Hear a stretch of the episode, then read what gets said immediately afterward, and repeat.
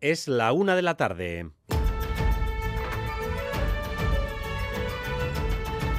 Crónica de Euskadi con Dani Álvarez. A Rachaldeón, el Endacari abre un frente de reproche a los jueces vascos por las repetidas sentencias que limitan el uso y la priorización del euskera en los ámbitos municipal y laboral.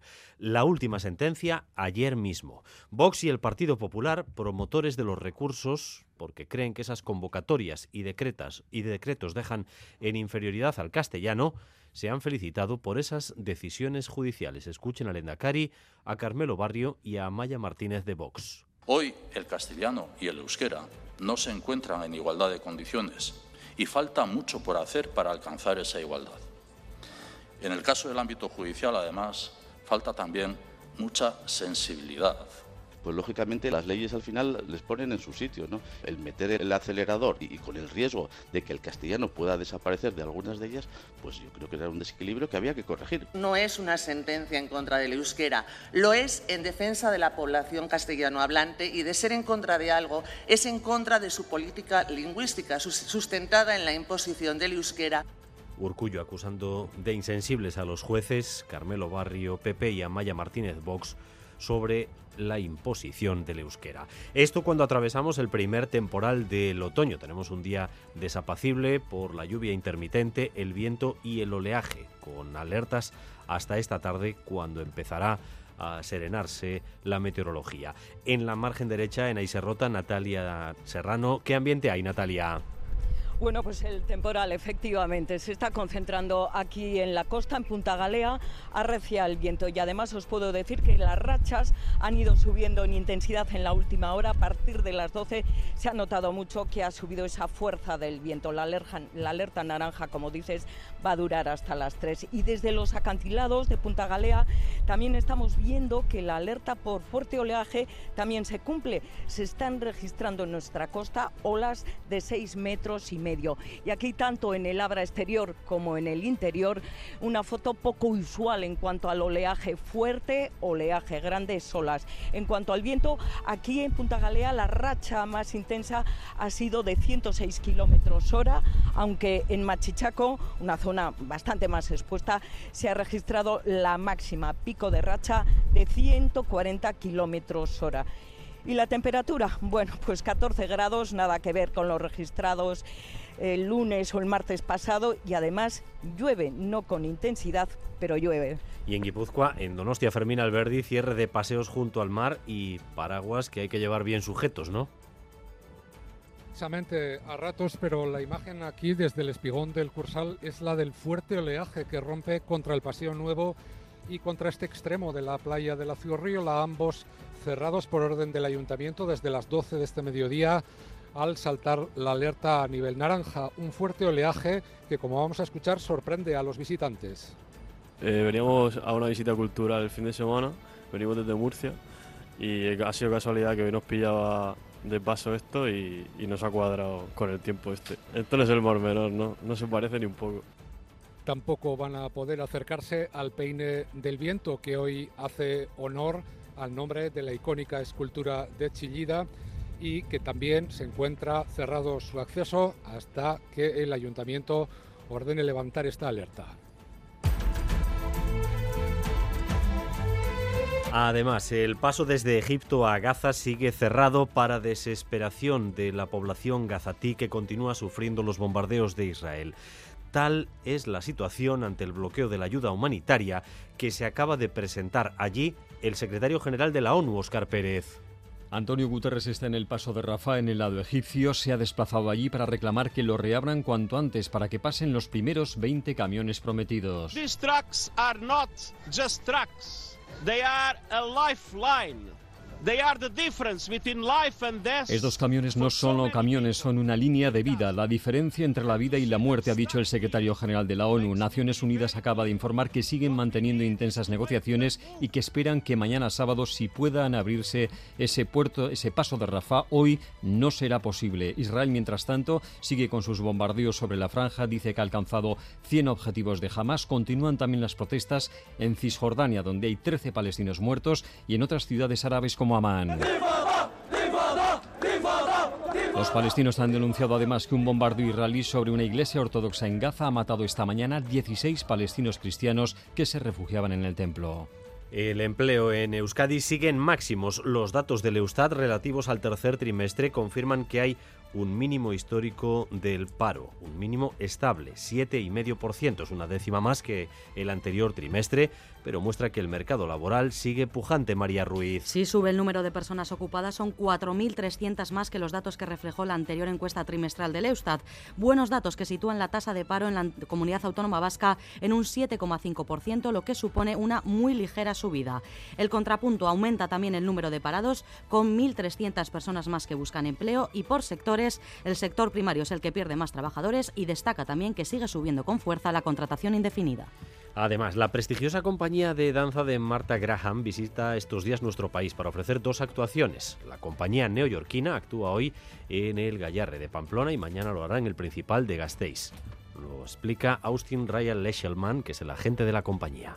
El programa es diverso en cuanto a, a las formas de danza, al lenguaje de la danza de cada una de las coreografías, pero todas conectan en la forma creativa en la, en la cual los coreógrafos han mostrado la, la- la- la emoción humana.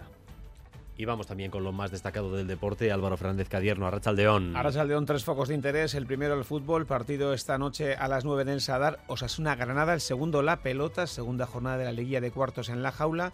En Bilbao, en el Deportivo. Ezcurdia frente a Pello Echeverría. Y el tercero, el golf. Segunda jornada del Andalucía Masters con Adriano Taegui entre los mejores. De anoche, dos derrotas europeas en baloncesto. La de Basconia en casa ante el Zalgiris en la Euroliga. La de Lointec también en Guernica. En este caso, ante el Montpellier en la Eurocup. Gracias un día más por elegir Radio Euskadi y Radio Vitoria para informarse. Raúl González y José Ignacio Revuelta se encargan de la dirección técnica, María Cereceda de la coordinación. Crónica de Euskadi con Dani Álvarez. La una de la tarde y siete minutos es el primer temporal del otoño, tiempo desapacible, especialmente en la franja costera del país, con alerta por viento y oleaje. Desde primera hora, además, las lluvias intermitentes nos han situado un mes después del final del verano, donde se supone que debíamos estar, que es en otoño. La unidad móvil de Radio Euskadi está en Aiserrota, en Guecho, en estas últimas horas del temporal, antes de que el tiempo eh, vuelva a estabilizarse, parece que se estabilizará el fin de semana. Pero hace solo unos instantes, a través del micrófono de Natalia Serrano, escuchábamos todavía esas fuertes rachas de viento. Adelante, Natalia. Las vais a seguir escuchando porque aquí ese viento sigue arreciando. Se nota incluso como golpes de viento en el interior de la unidad móvil. Bueno, esta es una zona expuesta pero de mucho paseante. Hoy, sin embargo, esa imagen ha variado. Es poco habitual muy pocos caminantes, aunque alguno, alguna ya hemos encontrado, eso sí, todos han cambiado la ruta, la han acortado, han entrado por calles menos expuestas y hay a quien no le ha quedado más remedio. Les escuchamos. He cambiado de recorrido por el viento porque suelo ir hasta Punta Galea y lo que hago es eh, por los alrededores. Me gusta andar para la galea, me voy hasta Azcorri, pero hoy no llegaré, solo llegaré al, al fuerte. Hoy me quedaré a mitad de camino, demasiado lo que está pegando. Sí, sí, está muy desagradable, muy desagradable. 14 grados, os decía, pero la sensación térmica es menor por el fuerte viento. Hemos pasado del viento sur de principios de semana al oeste, que está soplando ahora y además soplando muy fuerte. La lluvia, aunque aquí sin mucha intensidad, no para. Y el mar, bueno, pues el mar evidentemente tiene un fuerte oleaje, se cumple por lo tanto la previsión de la alerta naranja para navegación y los molinos de energía eólica que estamos viendo de fondo en el espigón del puerto de Santurce, en Punta Lucero, esos no han dejado de girar en toda la mañana. Sí que ese sonido de fondo constante eh, del fuerte viento. Eh, San Sebastián ha tenido además que activar los primeros cierres de paseos de la temporada debido al viento y sobre todo al oleaje. En Guipúzcoa ha habido también que mover el armario para actualizar la vestimenta, Fermín Alberdi. Sí, bandas y vallas de separación están evitando el paso tanto por la zona del Paseo Nuevo como en este espigón de la Zurriola y en el otro extremo de la ciudad también cerrado el peine del, del viento. Su acceso, el Ayuntamiento de Donostierra sigue al pie de la letra este ascenso a alerta naranja llegado desde Protección Civil un fuerte oleaje se bate a esta hora contra la costa y el espectáculo atrae a muchas personas que gustan de fotografiarse con este mar embravecido de fondo, como suele suceder en estas ocasiones, con olas que vemos en este momento de 3, 4 metros. No es el río Urumea el que desemboca en el Cantábrico, sino el mar el que está entrando con su oleaje hasta varios de los puentes del interior de la ciudad de San Sebastián. En cuanto al tráfico, hay precisamente precaución en la variante a la altura del velódromo de Anoeta. Un turismo se ha salido de la calzada y el conductor ha resultado herido. El coche permanece en el lugar ocupando un carril en sentido Bilbao, por lo que puede haber problemas en esa zona. Guipúzcoa 20 a la altura del velódromo de Anoeta en sentido hacia Bilbao. Oniche Salazar, meteoróloga de Euskalmet, Arrachaldeón. Ha llegado tarde, pero ha llegado el, el, otoño. Había un par de alertas por viento y oleaje que ayer nos comentabas. ¿Algún registro en las últimas horas que tengamos que destacar? Bueno, destaca sobre todo las, las, rachas que se están registrando en la estación de Machichaco. Ya sabíamos que las rachas máximas se iban a dar en zonas costeras, especialmente Vizcaya, y Machichaco pues ya ha tenido en torno a las 10.40 la racha de 140 kilómetros por hora. Ahora, eh, antes de, entrar a hablar con vosotros, he mirado el último dato y 135 kilómetros por hora, así que es donde más está soplando, pero bueno, Punta Galera también hasta 106 kilómetros por hora y por lo tanto se está cumpliendo que esas rachas más intensas las estamos eh, registrando con ese viento ya que se está tumbando del oeste en, en zonas del, expuestas del litoral, especialmente en Vizcaya. Bueno, pues el, el, viento se lleva la medalla en esta ocasión, en este primer temporal, digamos, de, de la eh, semana. Y, y, de cara al, al, fin de semana, Oninche, eh, ¿esta inestabilidad va a remitir?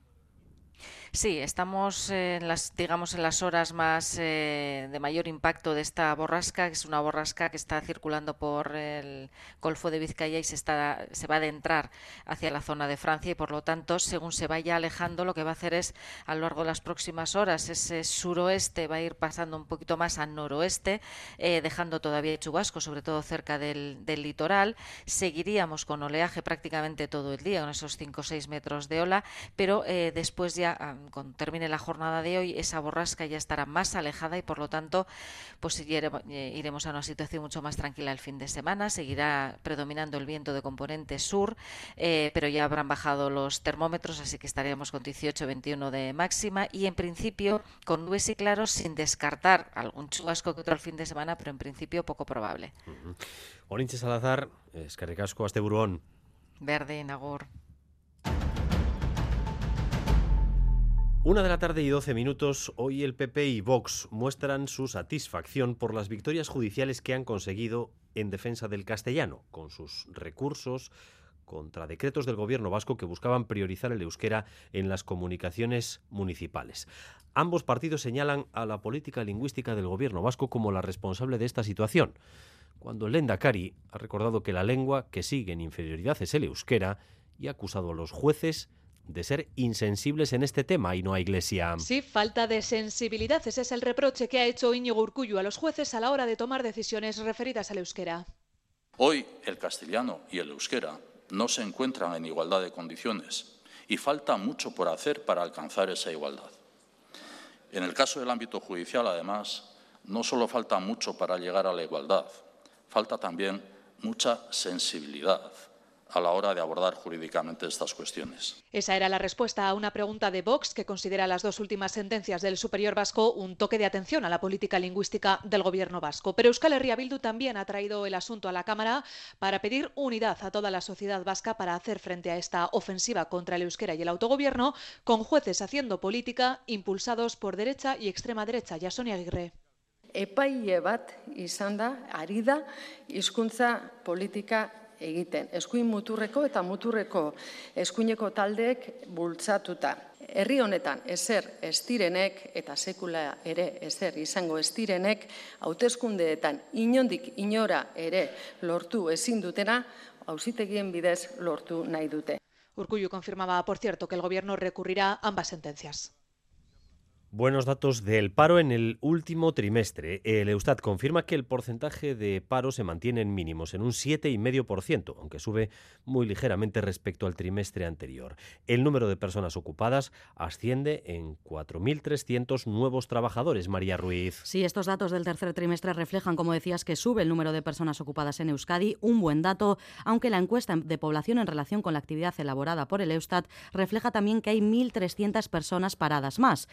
Supone que la tasa de paro se sitúa en un 7,5%, un 0,1 más que el anterior trimestre. El mayor aumento de la ocupación se produce entre los hombres, tres de cada cuatro nuevos contratados son hombres y en cuanto a los sectores, aumenta la ocupación en todos ellos, aunque muy ligeramente, excepto en el sector primario, que disminuye en 400 personas, un 4,6% menos que el segundo trimestre. En relación a la modalidad de contratación, sigue subiendo con fuerza la contratación indefinida. Este tercer trimestre los datos reflejan que hay 5.800 trabajadores indefinidos más y en relación al año pasado, al 2022, 41.500 personas más han firmado un contrato indefinido. Hoy Osalan ha presentado su campaña de prevención de riesgos laborales en el marco de la Semana Europea de la Seguridad y la Salud en el Trabajo, que este año se va a centrar en los riesgos del trabajo online.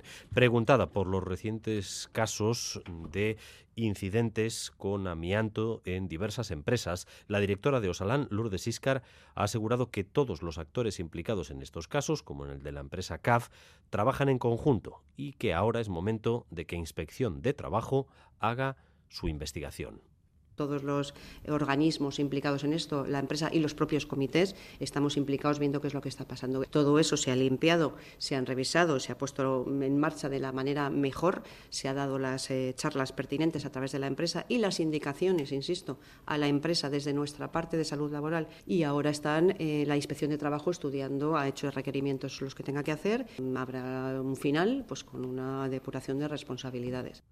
Ser Unión es una empresa que provee de menús escolares a múltiples centros en varias comunidades autónomas, entre ellas también a Euskadi. El pasado 22 de septiembre, en la Icastola y Casvidea de Araba, eh, los chavales encontraron con gusanos en la pasta. Es algo que no eh, pasa con esta empresa por primera vez. Ha ocurrido, por ejemplo, también en La Rioja. La empresa se enfrenta ahora a un expediente y a una casi segura multa, Miquel Saez. Sí, algunos alumnos, tal y como decías, se informaron de la presencia de gusanos en la pasta servida el 22 de septiembre en el comedor de la Icastola y Casvidea. Los posteriores análisis han confirmado la presencia de microorganismos en esa comida. El Departamento de Educación ha abierto un expediente por infracción grave a la empresa Ser Unión, que previsiblemente se traducirá en una sanción económica algo insuficiente para el centro, tal y como manifestaba su directora Ana Arregui. Guri gustatuko litzaiguke etetzea kontratua enpresarekin, baina esaten badigute legalki ez dagoela eta osasuntzaileak ere esaten badu argudio nahikorik ez dagoela, ez dakitze eskumen daukagun guk. Y en esa misma línea se manifiestan los padres y madres. Aseguran que desde el inicio de este curso se han registrado más de un centenar de quejas relacionadas con la comida. Sail Herrero, portavoz de Lampa. Ez dira iristen razio batzuk, eh, umeak gelditu dira jangabe egun batzuetan adidez bigarren platerrak, La empresa Ser Unión cuenta con un amplio historial de incidentes similares en hospitales y centros educativos de todo el Estado. En La Rioja, por ejemplo, la Consejería de Educación va a rescindir el contrato con esta empresa tras aparecer larvas de gusanos en los platos de distintos comedores escolares. Ya está fuera la red que se localizó en el mar en el litoral de Jaizkibel. Los buzos que la han extraído han utilizado globos para sacarla a la superficie. En Boulevard, aquí en Radio Euskadi, uno de los buzos que participó en la operación, Oscar Mayor, ha contado cómo pusieron en marcha este sistema de globos y ha explicado que finalmente la red no era de un kilómetro, como se había estimado en un principio, sino de 700 metros. Aún así, era una red descomunal. Su objetivo era eh, que no quedara nada, ningún rastro de esa red en las profundidades se hizo fue un paquete enrollando toda la red y que no quedarían trozos de red flotando para evitar un posible enganchón con algún buzo a la hora de izarlo. Y nada pues atarle globos. Lo que se hizo fue hinchar los globos a tope y, y largarla para superficie Crónica de Euskadi con Dani Álvarez. Una de la tarde y 19 minutos, los sindicatos de la Erchaincha presionan al departamento para que aumente las medidas de seguridad ante la situación derivada de la crisis en Oriente Próximo. De hecho, reclaman que los agentes puedan portar su arma cuando no están de servicio. El consejero de Seguridad ha respondido que estas cosas no se tratan a través de comunicados. Ainhoa. Sí, los sindicatos piden tanto para Erzañas como para policías locales una serie de medidas extra de seguridad ante la alerta antiterrorista. Piden, entre otros, como decías, poder llevar el arma reglamentaria fuera del trabajo o también dispositivos Taser. Lo hacían a través de un comunicado y el consejero Orcoreca les recuerda que esa no es la vía. Las medidas ya más específicas en relación con los medios y materiales que utilizan eh, las y los agentes son decisiones que no las toma el consejero unilateralmente. Se evalúan en una mesa de materiales y en unos órganos especializados. Los sindicatos saben que estas eh, solicitudes no se formulan a través de notas.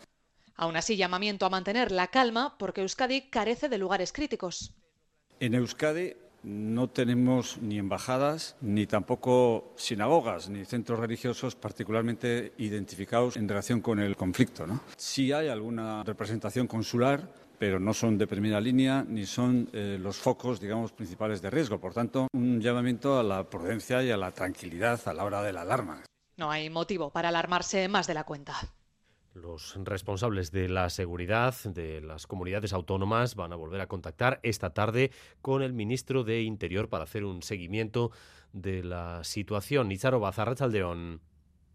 A Racha León, eso es. A las 4 de la tarde el ministro de Interior en funciones dará cuenta a los grupos parlamentarios sobre la situación en materia antiterrorista. Fernando Grande Marlasca informará sobre lo que los 27 ministros de Interior de la Unión abordaron ayer en Luxemburgo, pero también trasladará lo que la mesa de valoración de la amenaza terrorista decidió el pasado martes. Recordemos que el martes acordó mantener el nivel 4 sobre 5 antiterrorista, pero se decidió impulsar algunas medidas complementarias. Se han reforzado, por ejemplo, las medidas de seguridad en las embajadas y delegaciones diplomáticas de Israel, Palestina, Turquía, Líbano y Jordania, también en las sedes diplomáticas de los países de la Unión Europea, Reino Unido y Estados Unidos, y al mismo modo se han intensificado las medidas de prevención y protección en los eventos y festividades para las comunidades religiosas. Y por último también se ha pedido a los cuerpos de seguridad que extremen las medidas y recomendaciones de autoprotección. Desde el PP han puesto sobre la mesa la posibilidad de elevar el nivel de alerta antiterrorista. Lo decía Alberto Núñez Fijó en Telecinco mandar un mensaje de tranquilidad, pero de tranquilidad responsable. Creo que hay que ser prudente al respecto. Nosotros creímos desde hace algunos días que se debía de haber convocado el pacto antiterrorismo y hoy a las 4 de la tarde hay una reunión con el Ministerio de Interior pero desde Interior insisten que la decisión sobre los niveles de alerta no es caprichosa, que toda decisión está estudiada y por ello piden a los representantes políticos no hacer política partidista en torno a este asunto. La cita, como decíamos, es a, las 4 de esta tarde. Lo cierto es que en la zona crítica en Oriente Próximo no baja ni un ápice la tensión. Hoy Israel ha continuado bombardeando la franja de Gaza y el paso desde Egipto a Gaza, que es el paso ahora mismo de la esperanza, el paso de la ayuda humanitaria, sigue cerrado para desesperación de la población. Miquel Ayestarán, Arrachaldeón. Arrachaldeón, Dani. Se esperaba que era hoy, pero hoy parece que tampoco va a ser.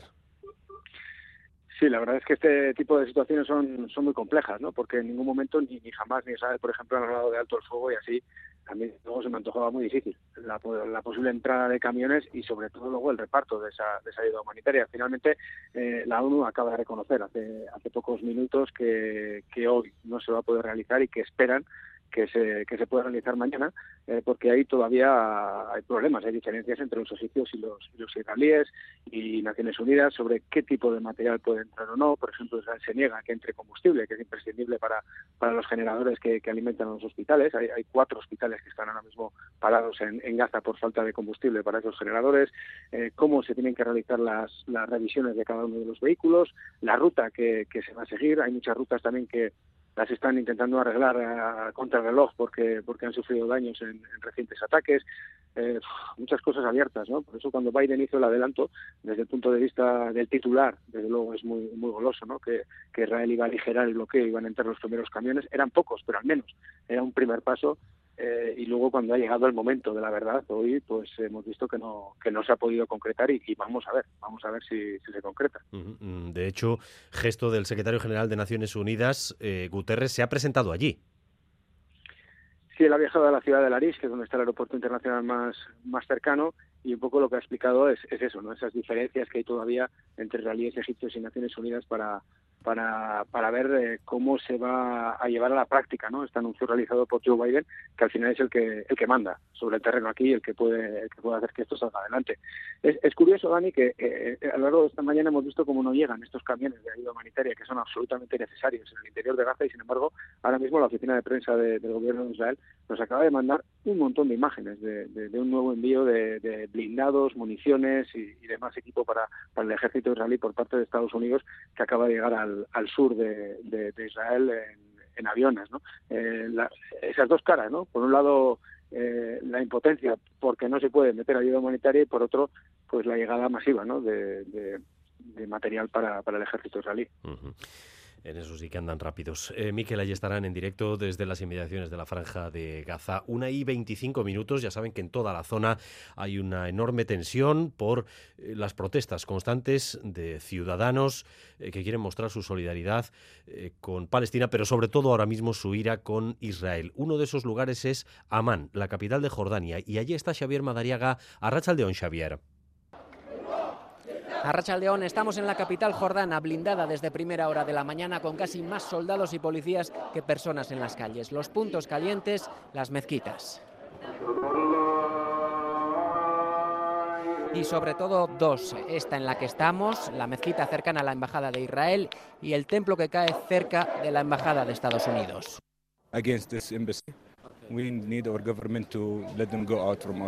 Venimos hoy hasta aquí para decirle a nuestro gobierno que corte relaciones con estas embajadas, dicen los jordanos. Hoy acercarse a la mezquita es sinónimo de protesta a favor de Gaza. Al templo se viene con cofilla, el típico pañuelo palestino. Y los niños piden la vez a los periodistas para soltar proclamas pro-palestinas y anti-Israel.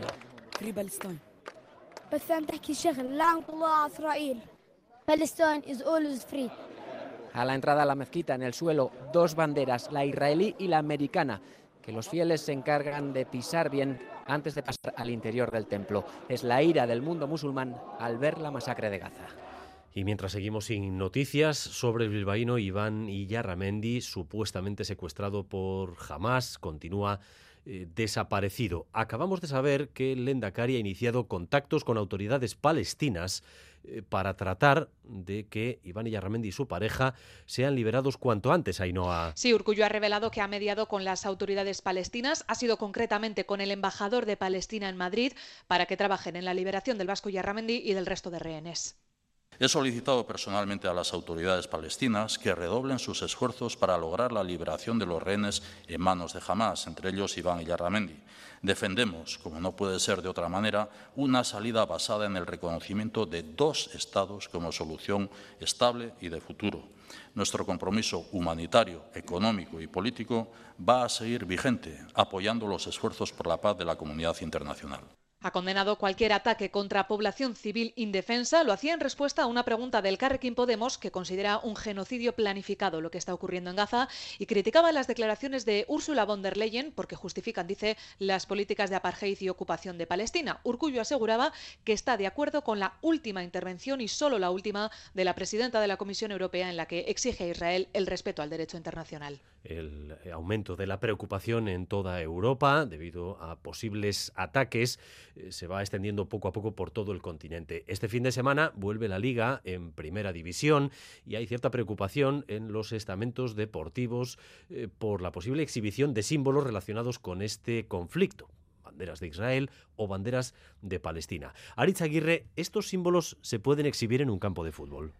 No se pueden exhibir, según nos confirman los responsables de seguridad. Fuentes de la delegación de gobierno en Navarra nos dicen que en el partido del Sadar de esta noche se requisarán a la entrada del estadio las banderas de Israel y de Palestina y se podrían devolver a la salida. En Anoeta no hablan de requisar ni quitar, pero fuentes de la Erzainza recuerdan que no está permitido. Eh, lo vimos el otro día en Ipurúa, que se retiró una bandera de Palestina, pero ¿quién lo prohíbe, Aris? Pues la ley de violencia en el deporte de 2007, que en su artículo 6 prohíbe banderas o símbolos que inciten a la violencia o que pueda vejar a alguna persona o colectivo, también la Liga, en su circular vigente de 2021, no permite exhibir símbolos ajenos al deporte, salvo los símbolos oficiales del Estado, y la UEFA sanciona a los clubes por todo uso de símbolos que hagan de un evento deportivo una manifestación. Los juristas recuerdan que entidades privadas no pueden vulnerar derechos fundamentales como la libertad de expresión, pero el abogado de Derecho Deportivo David Salinas matizaba en Boulevard que Sí es cierto que si se motiva adecuadamente por el Departamento de Seguridad, por la chancha, que en un momento puntual no deben de exhibirse esas banderas cuando puede producirse un enfrentamiento, pues puede prohibirse puntualmente. Pero insisto, se tiene que motivar de una forma concreta en un problema de, de orden público. Tiene que ser muy claramente motivado Actúa el Servicio de Seguridad Privado del club, aunque cualquier intervención de orden público la asume las fuerzas de seguridad del Estado, que nos aseguran que la prioridad será que no haya incidentes y que el evento deportivo transcurra con normalidad.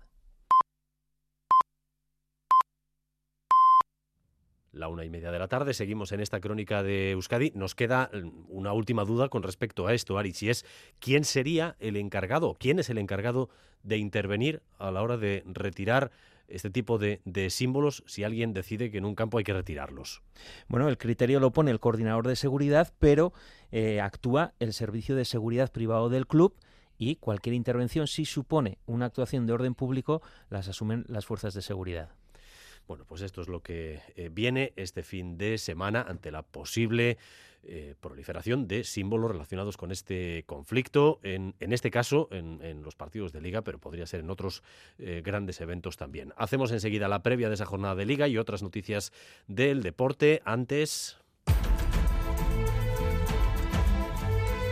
La previsión del tiempo para las próximas horas, Euskalmet, Arrachaldeón. Arrachaldeón, durante las próximas horas el temporal va a seguir afectando al litoral y zonas cercanas. El viento del oeste soplará con mucha fuerza, sobre todo en la costa de Vizcaya. Seguirán entrando continuamente chaparrones desde el mar, que pueden ser puntualmente tormentosos y descargar con fuerza. Y el mar va a estar muy alterado con olas muy grandes. Hacia la noche el temporal tenderá a remitiendo, el viento se irá fijando del suroeste, la lluvia va a ir a menos y se irán abriendo De hecho, el fin de semana vamos a tener un tiempo tranquilo y seco, sin lluvia durante gran parte del fin de semana y con ratos de sol.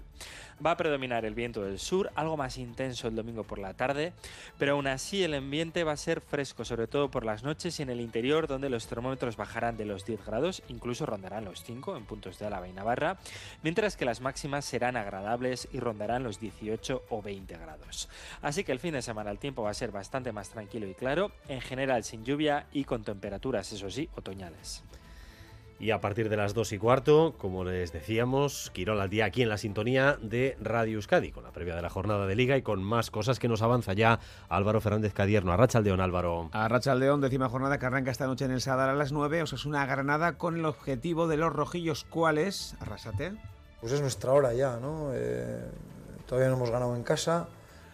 Hemos hecho partidos, yo creo que bastante buenos también pero por una cosa o por otra, porque hemos cometido errores o, por, la calidad del rival, pues no hemos podido ganar y ahora llega el momento de, empezar a sumar en, casa y creo que es un partido muy, muy importante.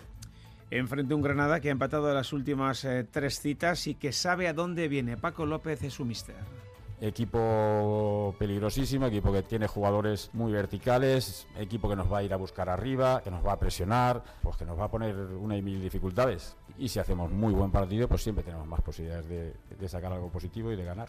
De cara a mañana noche tenemos ese Real Sociedad Mallorca. En medio de la comparece Imanol Alguacil, a quien podéis escuchar a partir de las dos y cuarto en baloncesto. La de ayer fue sin duda una noche negra para nuestros equipos en Europa, derrotas de Basconia en la Euroliga, de lo en la Eurocup, ambos en casa, los de Peñarroya en el Buesa en esta ocasión frente al Zalgiris por 17. Peñarroya. Es evidente que el diagnóstico es que llevamos dos partidos malos y en casa. Mm, también digo que si el vestuario está jodido, no jodido tiene que estarlo, si está triste o está apático está desmoralizado a 19 de octubre, pues, pues vamos mal. Las vizcaínas caían en el último instante en Maloste ante el potente Montpellier, aunque siempre se puede sacar lectura positiva. Lo hace la capitana Ichia Aristimuño. Yo creo que viéndolo en frío lo veremos de otra forma. Eh, al final son partidos largos, son de 80 minutos y tenemos que pensar que que esto nos puede servir en el futuro, que tenemos que sacar los siguientes partidos y, listo, saber que somos capaces y que vamos a ir a por ello. En pelota esta noche, segunda jornada de la Liga de cuartos de final del 4 y medio en el partido del Frontón Deportivo, 30 años, 27 concretamente después. Allí se van a ver las caras Joseba Azcurdia y Peyo Echeverría, quien gane en 20 semifinales. Tenemos también en marcha la segunda jornada del Andalucía Masters de Golf con Adriano Taegui entre los mejores. El Donostiarra saldrá en unos minutos con un menos 6, ahora mismo es séptimo, a cuatro golpes del liderato.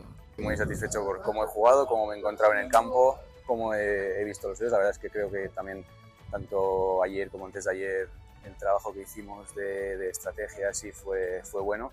Y a pesar de que el viento era un poco distinto, pues bueno, hemos, hemos gestionado bien el viento y las banderas y los hoyos, así que bueno, pues eh, eso contento de, de, estar de vuelta. A las dos y cuarto también vamos a hablar de ese derby de balonmano, el Vera Vera Betionac, y ahondaremos en la noticia de los últimos minutos. John Salsamendi de Jaorio, después de veintipico años, se marcha a la Purdi. ¿Te has fijado en los ricos? Nos referimos a esos ricos en sobremesas, en rayos de sol, en libros, en atardeceres. Ricos en tiempo libre, en improvisar, en dejarse llevar.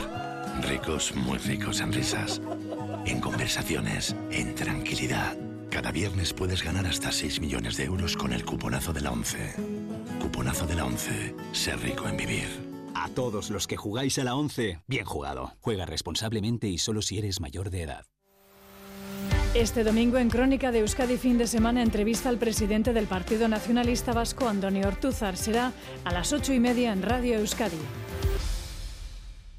Una de la tarde y 35 minutos. Continuamos en esta crónica de Euskadi con más noticias y más información en directo para ustedes hasta las dos y cuarto. Última hora del tráfico, de nuevo en ese punto que mencionábamos antes, Guipúzcoa 20, en la zona del velódromo de Anoeta, sentido Bilbao.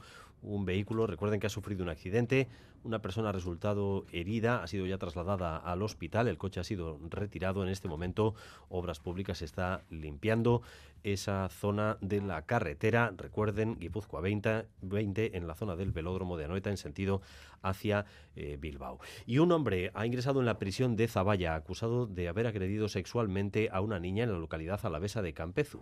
El Departamento de Seguridad confirma que la detención tuvo lugar el pasado viernes. Miquel Saez. Sí, los hechos se produjeron el pasado viernes en Campezu, hacia las siete y media de la tarde. El hombre de 46 años de edad recogió presuntamente a la niña de 11 años y a otro menor de la misma edad que iban caminando a comprar pan a una estación de servicio de las afueras del pueblo por encargo de sus familiares. El arrestado se ofrecía a llevarles en coche, pero en lugar de dirigirse a la gasolinera, se adentró en un camino forestal. Ante las protestas de los niños, dejó irse al pequeño, que fue a su casa y contó lo ocurrido a sus familiares. Estos alertaron a la Archanza, una de cuyas patrullas acudió al lugar y encontró a la pequeña con el adulto en el interior del coche. Los agentes de la Archanza detuvieron al hombre que tras pasar el fin de semana en dependencias policiales fue puesto a disposición judicial el lunes. Ese mismo día el, el juez decretó su ingreso en la prisión de Zaballa acusado de un delito de agresión sexual y según acaba de comunicar el Departamento de Seguridad, la Archanza ha detenido a otro hombre, en este caso un hombre de 55 años, acusado de agredir sexualmente el pasado mes de septiembre a una mujer que padece una discapacidad y que tras ocurrir los hechos desapareció de la capital alavesa, aunque fue encontrada días después en Alemania. La Fiscalía pide tres años de prisión para una mujer que intentó estafar casi medio millón de euros a la Federación Española de Fútbol haciéndose pasar por directiva del Athletic. Mayalen Galparsoro. Según el Ministerio Público, la mujer consiguió de forma ilícita datos identificativos de un exdirector del Athletic y envió en mayo de 2022 un mail al director de seguridad de la federación. Le pedía una transferencia para el club de más de 460.000 euros a una, en una cuenta de la que ella era titular en concepto de liquidación contrato Eurocopa 2020. La federación le hizo la transferencia el mismo día, pero el banco bloqueó la operación. La federación recuperó el dinero y la mujer será juzgada el próximo martes en la Audiencia Provincial de Madrid. La Fiscalía pide para ella tres años de prisión. Una de la tarde y 38 minutos. Ya hay fecha para la entrada en vigor del nuevo sistema OTA en Bilbao. Será el lunes 30 de octubre. El ayuntamiento ha hecho hoy pública la fecha y recuerda las novedades. Desaparece el parón de mediodía en el centro, se pone en marcha el sistema de cuadrantes para los residentes y se incrementan también las multas. María Ruiz. Sí, ya conocemos esa fecha. Será dentro de dos lunes, el 30 de octubre, cuando se cambie el sistema de OTA en la capital vizcaína. Un nuevo sistema que introduce varios cambios. Uno de ellos, para establecer la asignación de los distintivos a residentes, se divide, se divide el espacio en cuadrantes y a cada uno de ellos se le asignará un ámbito donde las personas residentes del cuadrante podrán estacionar. Aunque la novedad que tal vez más llamó la atención cuando se anunció es que desaparece la hora y media gratuita al mediodía en el centro, lo que pasa a llamarse zona Gracias a ello, dicen desde el ayuntamiento, se fomenta una mayor rotación. Nora Abete, concejala de Movilidad y Sostenibilidad. Va a permitir un uso más equitativo del aparcamiento y a la vez una mayor rotación de los vehículos que aparcan en Bilbao. Estamos fomentando una ciudad más habitable, una movilidad más sostenible quien no respete los nuevos horarios y zonas ya no recogerá la multa del parabrisas, ya que se notificará a domicilio y además aumenta la cuantía de las sanciones. Este nuevo sistema incluye también más portales en zona de OTA en los, barrios, de Santuchu, Basurto, Recalde y Castaños. Todo ello a partir del 30 de octubre. En Gasteiz ha comenzado ya la operación de limpieza de los grafitis que llenan algunas paredes de la ciudad. Es un proyecto en el que no solo se trata de limpiar, sino también de evitar que los grafiteros vuelvan a las andadas. Y para ello trabajan con grafólogos o incluso detectives para localizar a los autores. Sonia Hernando. El barrio de Ariz Navarra es el elegido, el primero en el que el ayuntamiento se ha propuesto acabar con los grafitis que llenan paredes de comercios, portales o garajes borrado de grafitis que forma parte de un proyecto mucho más amplio. Joseba Sánchez, jefe de la unidad de residuos. Cada vez que aparezca una pintada, borrarla inmediatamente, identificar al autor de esa pintada e intentar eh, bueno, pues llegar a algún tipo de, mediación con los, con los autores de grafitis, porque el objetivo no es, eh, no es otro que dejen de pintar en, en Gasteiz. Y para ello cuentan con una empresa en la que hay un amplio equipo dedicado a ello pues sobre todo con detectives, con grafólogos y con abogados. Y con los operarios como Ángel, al que de momento no le ha dado pena borrar ninguna de las pintadas que ha hecho desaparecer. Pues no, de momento todas las que llevamos pintadas no nos ha dado un no porque al final son vandalismos. Y es que este programa, en caso de ver un graffiti artístico, pregunta antes a la comunidad de propietarios si quiere o no hacerla desaparecer. Han empezado por Ariz Navarra, después se irá extendiendo al resto de barrios de la ciudad. Limpieza de grafitis en Vitoria-Gasteiz. Y en Navarra, familiares de presos del franquismo han presentado una querella por el trabajo esclavo en las obras de la carretera Igal-Vidangoz-Roncal en el Pirineo Navarro. Trabajos forzados a los que fueron sometidos miles de presos republicanos en la dictadura, utilizados como mano de obra en condiciones infrahumanas. Esta es la primera querella que se presenta en el Estado por este tema. Piden que se considere delito de crimen de guerra y lesa humanidad. Oyen Arangoa. Es uno de los escenarios más significativos del trabajo esclavo en el franquismo. Más de 2.300 presos trabajaron abriendo la carretera de montaña que une Igal y Vidangoz entre 1939 y 1941. El padre de Valen Esteban fue uno de ellos. La carretera fue construida a pico y pala, en jornadas larguísimas, extenuantes, con calor y frío intensísimos, con lluvia, con nieve y entre barro. Pasaron auténtica hambre y muchos enfermaron, incluso murieron. Ahora, 12 familiares de aquellos presos, junto a la Asociación Memoria en Videac, han presentado la primera querella por trabajos forzados en el franquismo. Impulsamos esta querella motivados por una necesidad que sentimos desde hace décadas, la necesidad de proclamar en voz alta y públicamente la dignidad de todos aquellos a los que quisieron someter. La querella ya está en el juzgado de instrucción de Aoiz y se dirige a todos los responsables de la estructura militar que ejercían responsabilidades de jefatura. Jacinto Lara, abogado. Aberrantes. Estamos hablando de los crímenes más graves que se pueden cometer. Son crímenes contra la humanidad y crímenes de guerra. Por lo tanto, estamos ante crímenes de derecho internacional. Son imprescriptibles. Reconoce eso sí que la querella tiene un recorrido incierto, ya que de las más de 100 presentadas en el Estado español, una sola ha sido admitida a trámite, pero espera que esta vez el juzgado de Aoiz la admita y se investiguen judicialmente los hechos.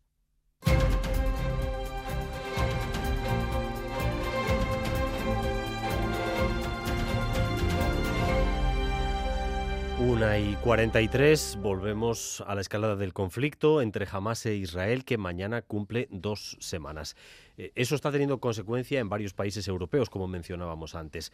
Especialmente destacable es el caso de Francia. La psicosis por el miedo a nuevos atentados y ataques, como el de la semana pasada que costó la vida a un profesor, está provocando el desalojo reiterado de aeropuertos y de museos. Y este viernes Oscar Pérez no ha sido una excepción. Pues no, día sí día también, como dices, aeropuertos incluidos el de Biarritz son evacuados ante amenazas de bomba que llegan por correo electrónico, sobre todo también alguna llamada de teléfono. Hoy ha vuelto a ocurrir, pero la policía ha realizado además su primera detención. Vamos a conocer los detalles. Corresponsal en París, Iñaki Asnal, León. A Rachaldeón, tercer día consecutivo con avisos de bomba en aeropuertos franceses y según BFM, ahora mismo están evacuando tres, Rennes, Tarbes y Bessier. Y a esta hora vuelven a desalojar el Palacio de Versalles, quinta vez en una semana. Esta mañana han detenido a un hombre que habría amenazado con una bomba en el Palacio de Versalles, un palacio que cada día recibe hasta 17.000 visitantes. Il faut que ces gens-là euh, arrêtent, il faut qu'on poursuive, il faut qu'on identifie et il faut que l'on la gente que llama con amenazas falsas debe parar, ha dicho el ministro de Justicia en RTL. Ha informado de que hay 22 investigaciones abiertas y se sabe que ya hay 18 detenidos por falsos avisos. Muchos de los detenidos son menores, adolescentes que rondan los 16 años. Las multas por falsos avisos pueden ser de hasta 75.000 euros y las penas de cárcel de hasta 5 años. Iñaki Esnal informando desde París. Otro país que sigue con inquietud lo que ocurre en Israel y en Gaza es Alemania, por su pasado y por la importante comunidad musulmana que hay allí, Óscar. Sí, y en la última semana, de hecho, se ha producido el ataque a una sinagoga. Ha habido manifestaciones en Alemania a favor de los palestinos que han sido también disueltas de forma violenta por la policía. Vámonos a Berlín. Ana Irazábal, cuéntanos, a Racha León. A León, el Memorial del Holocausto de Berlín ha despertado hoy rodeado de vallas por miedo a un ataque antisemita y es que Crece la psicosis después de una agresión hace dos días contra una sinagoga del centro de la capital con cócteles Molotov que no ha dejado daños materiales. El gobierno de Scholz habla de una situación delicada en un país que sigue enfrentándose a los horrores del pasado y en gran medida el eco de los crímenes de la Alemania nazi sigue acallando las denuncias de los ataques contra Gaza. Aquí criticar a Israel es interpretado en muchos casos como antisemitismo.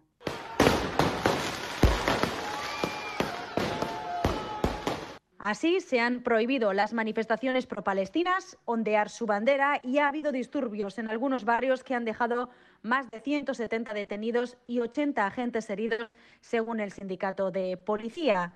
Mientras, toda la clase política alemana apoya sin fisuras a Israel, asegurando que se trata de una razón de Estado. La ministra de Exteriores, Annalina Baerbock, ha dicho que esta no es una guerra contra los palestinos, sino contra Hamas, pero evita usar el término castigo colectivo. En las últimas horas, un centenar de personas se ha manifestado frente al Ministerio de Exteriores alemán bajo el lema Liberad a Palestina de la culpa alemana. Aneira Zabal desde Berlín. Y de cara a las próximas horas, Oscar, vamos a estar atentos también a Washington, porque Joe Biden va a recibir esta tarde en la Casa Blanca a los presidentes de la Comisión y el Consejo Europeo. Sí, Charles Michel y Ursula von der Leyen viajan a Washington con la intención de analizar con Joe Biden la situación en Gaza, en Israel, Ucrania y también de hablar de la lucha contra el cambio climático. El presidente de Estados Unidos precisamente ha ofrecido esta madrugada una declaración en televisión en horario de máxima audiencia con el que ha querido convencer a los norteamericanos de la necesidad de seguir apoyando y financiando a Ucrania e Israel. De hecho, hoy mismo en el Congreso va a pedir 60.000 millones de ayudas para el gobierno de Kiev. Nos vamos a Nueva York. Geray Díaz, cuéntanos. Joe Biden, en horario de máxima audiencia, ha insistido en que Estados Unidos debe apoyar a Israel y a Ucrania. I'm going to send to Congress an urgent budget request to support our critical partners, including Israel and Ukraine ha solicitado al Congreso que apruebe más ayuda. A los que dudan, Biden les asegura que es imprescindible para que el mundo sea más seguro y para la seguridad nacional. Él no ha puesto la cifra sobre la mesa, pero son unos 14.000 millones para Israel y 60.000 millones para Kiev, algo que de momento el Congreso no puede aprobar al seguir la Cámara sin presidente y bloqueada. Biden ha comparado a Putin y a Hamas. Los dos, ha dicho, quieren aniquilar democracia vecinas. Y ha vuelto a pedir a Israel contención y una solución de dos estados. Ha sido un discurso de un cuarto de hora desde el despacho Oval, un lugar reservado en la Casa Blanca para los discursos de gran importancia. Por cierto, horas antes, el Departamento de Estado ha emitido una alerta mundial y ha aconsejado extremar la precaución a los estadounidenses en todo el mundo.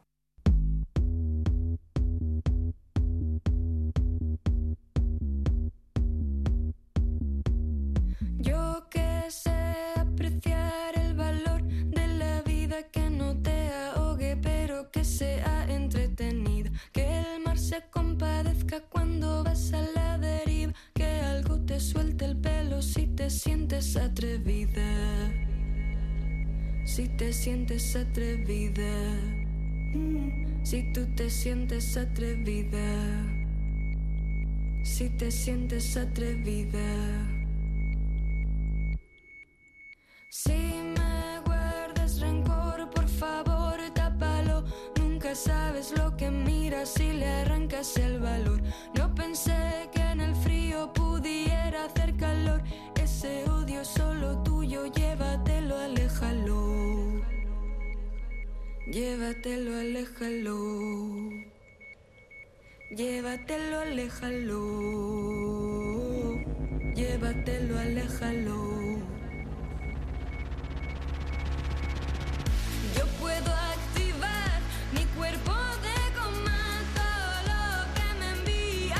10 minutos para llegar a las 2 de la tarde, momento para la cultura, momento de avance también de cultura.eus, todos los días con ustedes a eso de las 3 y 5 de la tarde, hoy con Iker Zabala, Arrachaldeón, Iker. Hola, Arrachaldeón. Y empiezas a ritmo de Izaro. A ritmo de Izaro, sí, con este segundo adelanto de su disco Cero de enero, es uno de los discos más esperados del momento, que saldrá a la venta el 8 de diciembre y su gira arrancará en plena Navidad, quedan unas pocas entradas para ese inicio que será en Euskalduna el 2 de enero. Campamento Base es el segundo adelanto de este disco y al igual que el primero tiene un marcado toque sintético y electrónico y ahora abriéndose a nuevos territorios musicales. Total, que no es solo la canción, se ha publicado también el videoclip. ¿Cómo baila Isaro? Cansa de solo verla, casi como si se fusionaran Rosalía, Madonna y Beyoncé. Bueno, hasta ahora todos los trabajos de Isaro han tenido un gran éxito. Veremos eh, qué depara este. No parece que Isaro se quede en su zona de confort o en, en ese eh, campamento base.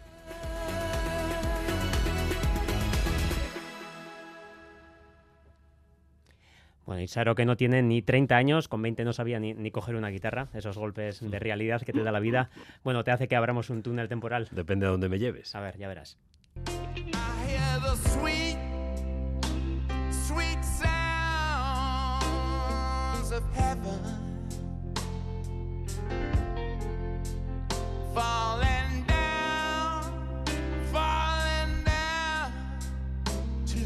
hear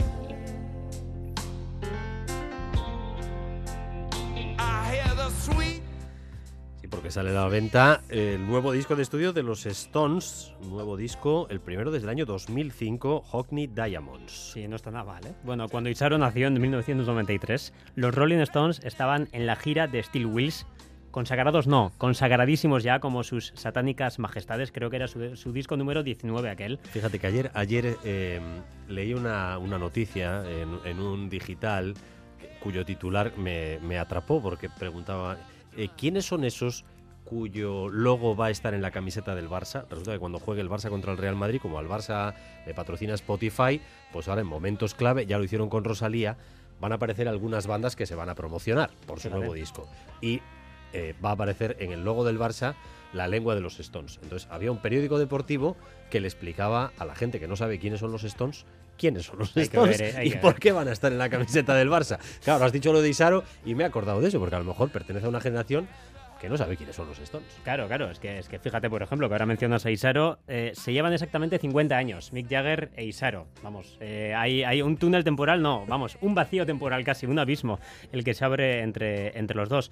Bueno, total, que aquí está este eh, Hockney Diamonds, que es así, algo así como una fantasía melómana, porque además de la banda británica hay aquí y allá colaboraciones con Elton John, con Lady Gaga, con Stevie Wonder.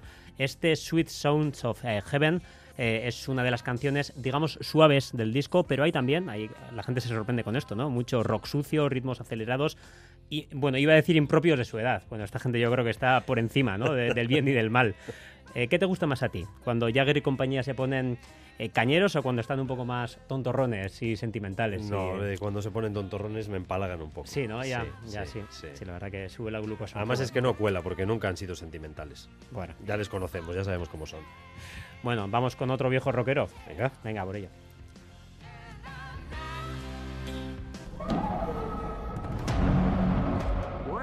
Bueno, bueno. Aquí tenemos a nuestro héroe de guerra. ¿Tomaste la buena decisión de venir aquí? Sí, los Osage son los mejores y más bellos seres que ha creado Dios. Y son gente sabia. Fueron capaces de decidir quién se quedaba el petróleo. Martin Scorsese estrena Los asesinos de la luna, la película número 26 del director estadounidense Iker. Sí, y esto es todo un acontecimiento por muchos motivos. El más obvio de todos porque es de Scorsese, quien para muchos es el mejor director vivo del mundo. Tú no sé si eres fanboy de, de Scorsese, Sí, no un sé poco si tienes, sí, sí, sí si tienes, soy, tienes Scorsese favorito, por ejemplo, ¿Tienes Eh, alguna peli fetiche. eh, el otro día estuve viendo una serie donde- discutía un grupo de gente sobre cuál era su peli favorito. Una escena, era una escena muy divertida. No sé, eh, pero esta la hay que ir a ver, seguro. Sin duda, sin duda. Aunque, aunque tiene sus cosas, ahora, te, ahora te comento. A Bueno, ver, a ver, a ver. Con 80 años, a la edad de Jagger también, es una, vamos, una, una añada magnífica. El viejo Martin nos planta aquí el que es el primer western de su carrera. Además lo hace de la mano de dos de sus actores más, eh, más habituales, ¿no? Se juntan por primera vez, son Leonardo DiCaprio y Robert De Niro. En realidad eh, no es un western puro, hay elementos de thriller, de drama, para narrar la matanza de una comunidad india en los años 20 en Oklahoma, en las encarnizadas luchas por el petróleo. Total, que es un acontecimiento también porque la podremos ver en cines, que es una cosa que hace unos años sonaba muy obvia, pero desde su estreno en Cannes ya sabíamos que esto, pasa- que esto pasaría. Eh, esto no deja de ser una producción streaming de Apple, de Apple Plus, eh, que había la posibilidad de que fuera un estreno limitado. Bueno, tiene finalmente bastante representación en nuestros cines esta semana, la semana que viene, pues eh, ya veremos. Eh, y un último aviso a navegantes, eh, porque con la edad Scorsese la capacidad de síntesis la tiene algo tocada. Son 206 minutos de película, al cambio son casi cuatro horas. Eso había, eso había oído, eso, eso había oído, que era una película eh, de las de hacer pausa para Sí, en sí. boxes, ¿no? Porque Sí, hay, hay mucha gente que se puedes morir ¿eh? de un reventón de vejiga si, si la ves de un tirón, ¿no? Claro, sí, sí, sí, es de estas que hay que, hay que hacer parada obligatoria antes. Hay gente que parece que esté indignada porque no hay pausa en medio, así que esa, esa costumbre que teníamos antes de que, de que la película se, se paraba, volvían las luces y cada cual hacía lo que podía, pues no, no sé de aquí.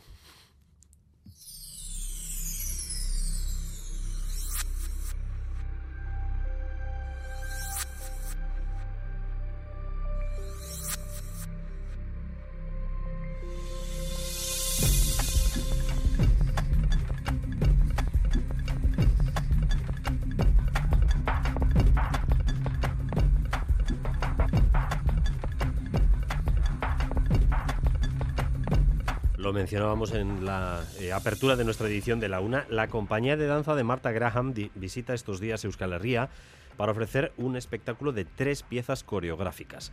Hoy actúa en el Gallarre, mañana lo hará en Gasteiz. Sí, tres piezas coreográficas. La primera de ellas, la, la primera de esta compañía neoyorquina, interpretará Errant, que fue compuesta por la propia Marta Graham. A continuación ofrecerán Canticle for Innocent Comedians, una nueva coreografía basada en el estilo Graham.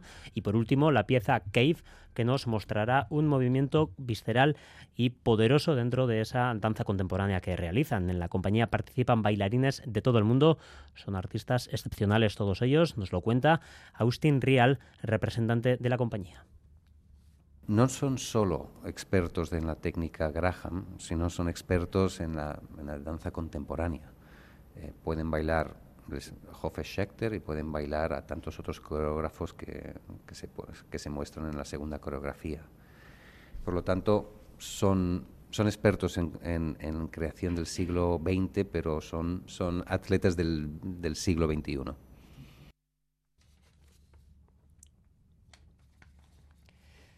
Vamos con eh, la segunda edición eh, del Campeonato de Danza del País Vasco. Eh, es la edición que se celebrará en Segura y que sonará más o menos así, esperamos. Bai, ba, amairu dira eta gehienak gipuzkoarrak, bat bizkaitarra eta bestea arabarra. E, bikotek aur, e, aukeratzen dute ze herri ordezkatzen duten. Eta aurten ba, olaxe gehienak azpeitearrak eta lezoarra ditugu. Aizkenen, helburu nagusia da zazpi lurraldeak ordezkatuta egotea, baina ez da inerresa izaten. Naparron jota dantzatzeko itxura gehiago dago, fandangoa eta harina harina baino.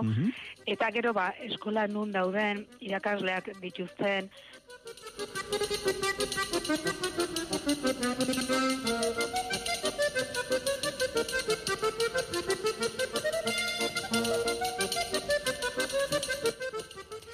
Son 13 parejas que competirán eh, por la chapela en el frontón de Segura a partir de las 6 de la tarde. Clara mayoría guipuzcoana, son 11 parejas eh, guipuzcoanas, habrá otra pareja vizcaína, otra más alavesa.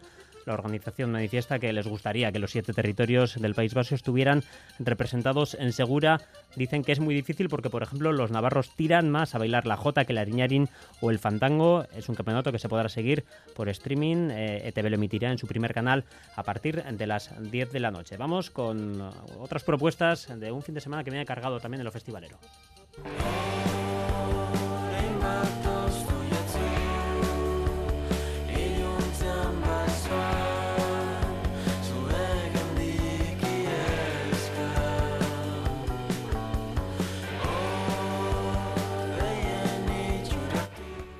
Festivales todavía en otoño. Sí, sí, claro, claro que hay festivales. Seguro que tú tienes la mente puesta en ese Coba Life de Abadiño que ha confirmado fechas para su tercera edición, 21-22 eh, de junio de 2024. Antes mucha tela que cortar. A partir de hoy tenemos Ordicia Rock con Belaco, a quien escuchamos, Querovia, Pello Ramírez, José Chupiperrac, bueno, muchos otros. También tenemos Irico Soñuac, que tendrá un concierto especial de Defcon 2 con homenaje a Acción Mutante. Bueno, este y otros temas que repasaremos en eh, cultura.eus. Tenemos un programa cargadísimo. A partir de las 3 y 5. Así Gerard Agur.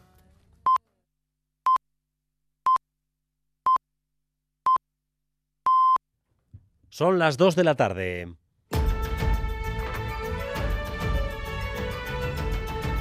Crónica de Euskadi con Dani Álvarez.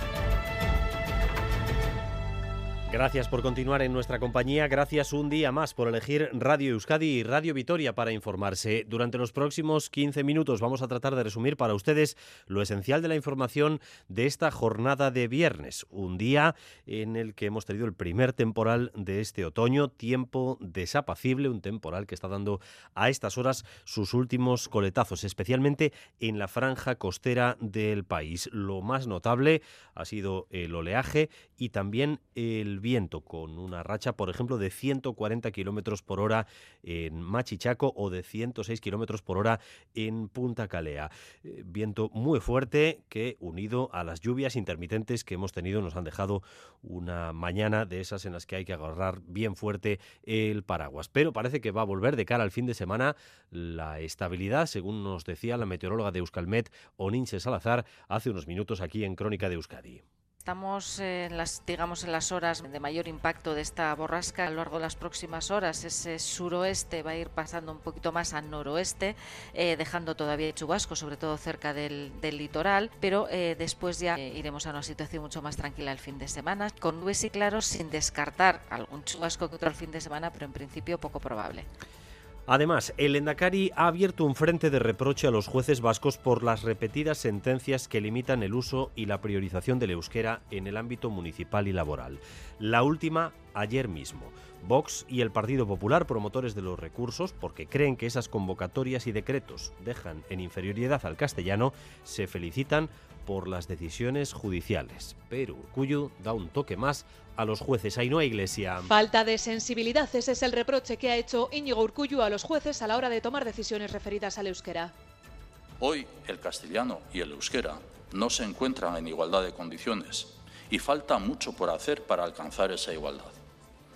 En el caso del ámbito judicial, además, no solo falta mucho para llegar a la igualdad, falta también mucha sensibilidad a la hora de abordar jurídicamente estas cuestiones. Pero para el PP y Vox es una victoria que el Superior de Justicia Vasco haya estimado sus recursos. Carmelo Barrio Amaya Martínez.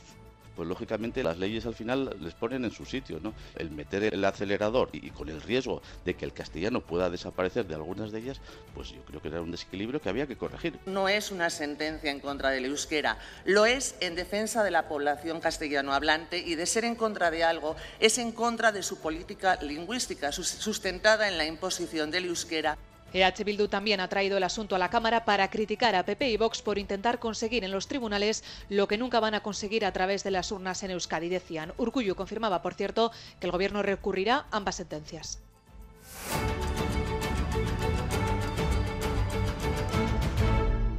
Dos de la tarde y tres minutos. El paso desde Egipto a Gaza continúa cerrado para desesperación de la población palestina que sigue sufriendo los bombardeos de Israel. Tal es la situación ante el bloqueo de la ayuda humanitaria que se ha presentado allí el secretario general de las Naciones Unidas para tratar de desbloquear esta crisis. Óscar Pérez. Antonio Guterres está en ese paso de Rafah en el lado egipcio. Se ha desplazado allí para reclamar y presionar para que lo reabran cuanto antes y que pasen los primeros 20 camiones prometidos. These trucks are not just trucks. They are a lifeline. They are the difference between life and death. Estos camiones no solo son camiones, son una línea de vida, la diferencia entre la vida y la muerte para mucha gente, ha dicho el secretario general de la ONU. Naciones Unidas asegura que mantienen ahora mismo intensas negociaciones y que esperan que ya si mañana sábado puedan pasar esos camiones hoy, no será posible que pasen por Rafah. Israel, mientras tanto, sigue con sus bombardeos sobre la franja, dice que hoy ha alcanzado 100 objetivos de Hamas. Continúan también las protestas en Cisjordania, donde hay 13 palestinos muertos y en otras ciudades árabes como Amán. Palestinos cristianos de Gaza han denunciado hoy que Israel ha bombardeado una iglesia en que se habían guarecido familias y niños. Han matado allí a 16 personas. Continuamos sin noticias sobre el estado de salud de Iván Yarramendi, el bilbaíno que fue secuestrado supuestamente eh, por Hamas en compañía de su pareja cuando estaba en su vivienda en un kibutz próximo a la franja de Gaza. Sobre la situación de Yarramendi hemos sabido hace unos minutos que el Endacari ha iniciado contactos con las autoridades palestinas para tratar de buscar eh, su puesta en libertad, Ainhoa. Sí, Urcullo ha revelado que ha mediado concretamente con el embajador de Palestina en Madrid para que trabajen en la liberación del vasco Yarramendi y del resto de rehenes. He solicitado personalmente a las autoridades palestinas que redoblen sus esfuerzos para lograr la liberación de los rehenes en manos de Hamas, entre ellos Iván Yarramendi. Defendemos, como no puede ser de otra manera, una salida basada en el reconocimiento de dos Estados como solución estable y de futuro. Nuestro compromiso humanitario, económico y político va a seguir vigente, apoyando los esfuerzos por la paz de la comunidad internacional.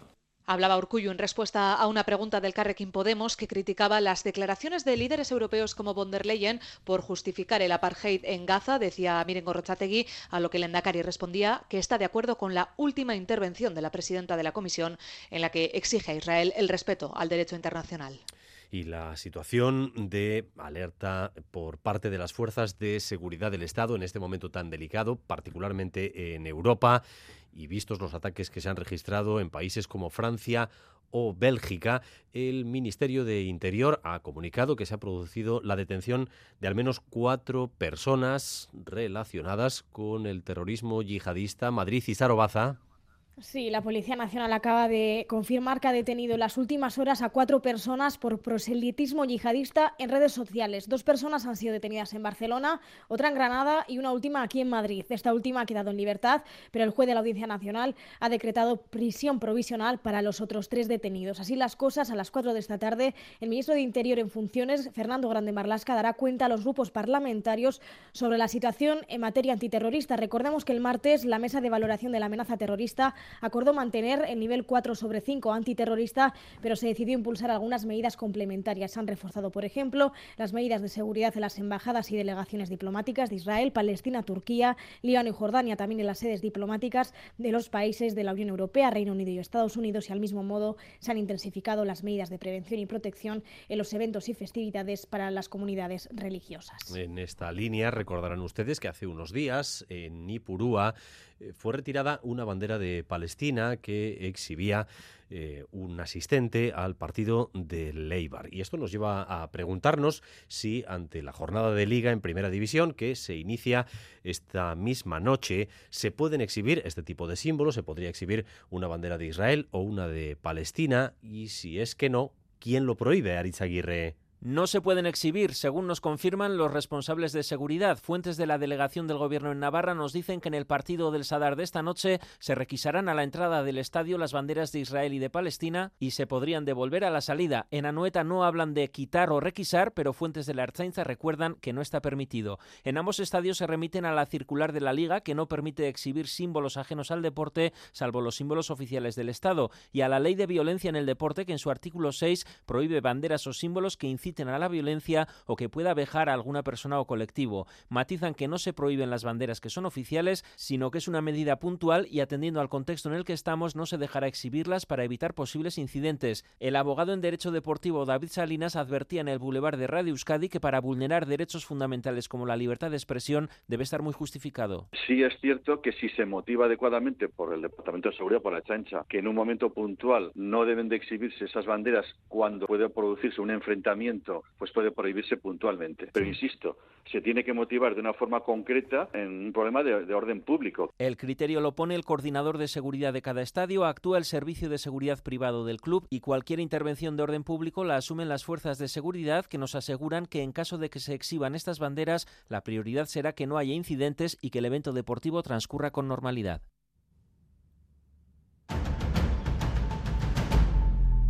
Dos de la tarde y nueve minutos. Ya hay fecha para la entrada en vigor del nuevo sistema de OTA en Bilbao. Será el lunes 30 de este mes, 30 de octubre. El ayuntamiento ha publicado la fecha recordando las novedades. Desaparece el parón del mediodía en el centro, se pone en marcha el sistema de cuadrantes para los residentes y se incrementan las multas. María Ruiz. Sí, ya conocemos esa fecha, será ese 30 de octubre cuando se cambie el sistema de OTA en la capital vizcaína, un nuevo sistema que introduce varios cambios. Uno de ellos, para establecer la asignación de los distintivos a residentes, se divide el espacio en cuadrantes y a cada uno de ellos se le asignará un ámbito donde las personas residentes del cuadrante podrán estacionar. Aunque la novedad que más ha llamado la atención es esa en la que desaparece la hora y media gratuita al mediodía en el centro, lo que pasa a llamarse zona intensiva. Gracias a ello, dicen desde el ayuntamiento, se fomenta una mayor rotación. Nora Abete, concejala de Movilidad y Sostenibilidad. Va a permitir un uso más equitativo del aparcamiento y a la vez una mayor rotación de los vehículos que aparcan en Bilbao. Estamos fomentando una ciudad más habitable, una movilidad más sostenible quien no respete los nuevos horarios y zonas ya no recogerá la multa del parabrisas ya que se notificará a domicilio y además aumenta la cuantía de las sanciones. Este nuevo sistema incluye también más portales en zona OTA en los barrios de Santuchu, Basurto, Recalde y Castaños. Todo ello a partir del 30 de octubre.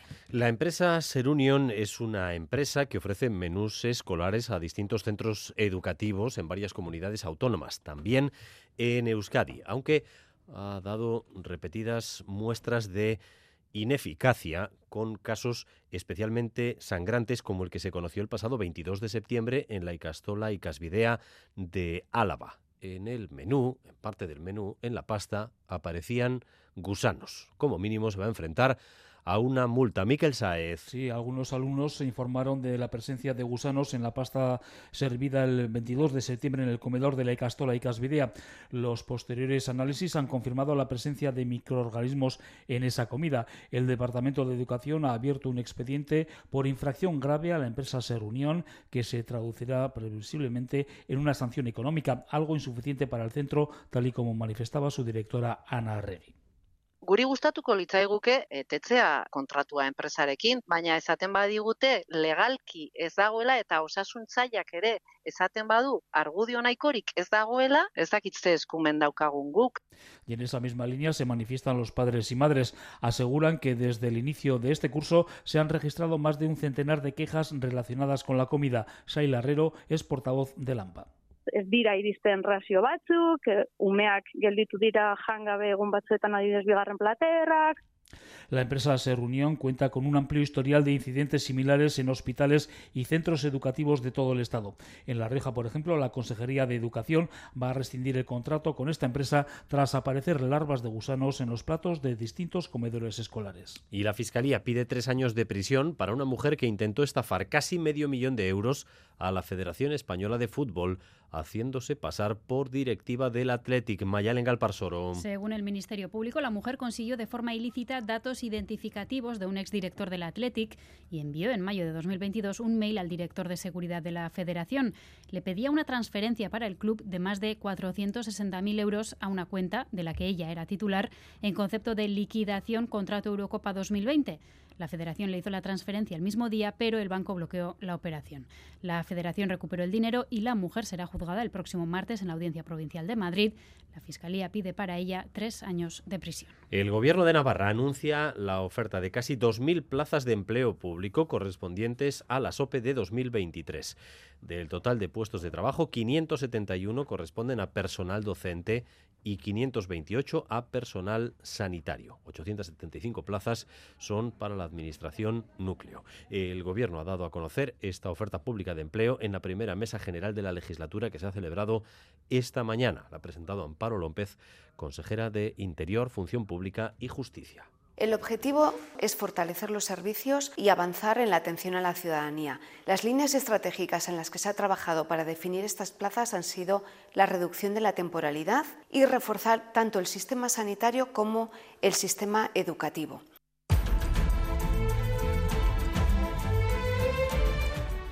Recta final de edición con la previsión del tiempo para las próximas horas. Euskalmet, Arrachaldeón. Arrachaldeón, durante las próximas horas el temporal va a seguir afectando al litoral y zonas cercanas. El viento del oeste soplará con mucha fuerza, sobre todo en la costa de Vizcaya. Seguirán entrando continuamente chaparrones desde el mar, que pueden ser puntualmente tormentosos y descargar con fuerza. Y el mar va a estar muy alterado con olas muy grandes. Hacia la noche el temporal tenderá a ir remitiendo, el viento se irá fijando del suroeste, la lluvia va a ir menos y se irán abriendo claros. De hecho, el fin de semana vamos a tener un tiempo tranquilo y seco, sin lluvia durante gran parte del fin de semana y con ratos de sol.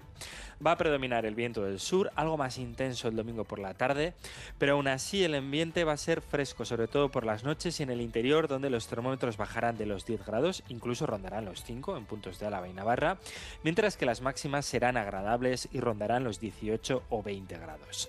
Así que el fin de semana el tiempo va a ser bastante más tranquilo y claro, en general sin lluvia y con temperaturas, eso sí, otoñales. Sigue la información cada hora en punto aquí en Radio Euskadi a partir de las 7 en Gambara con Arancha García y Miriam Duque. Raúl González y José Ignacio Revuelta han estado en la dirección técnica y María Cereceda en la coordinación. Besterik ez, zaindu Crónica de Euskadi con Dani Álvarez.